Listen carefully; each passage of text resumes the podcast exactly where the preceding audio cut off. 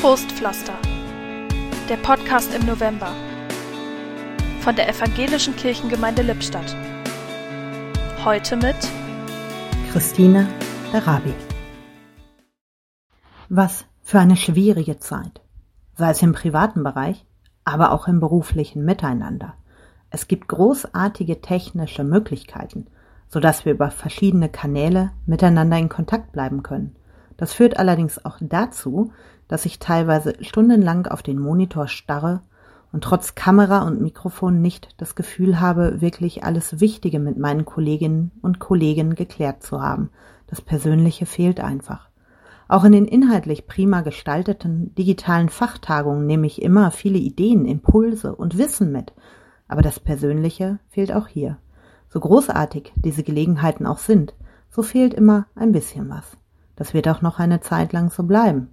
Darum ist es so wichtig, aufeinander Acht zu geben. Nur miteinander werden wir diese Zeit gut überstehen. Ganz im Sinne von folgendem Bibelvers. Darum tröstet euch untereinander und einer erbaue den anderen, wie ihr auch tut.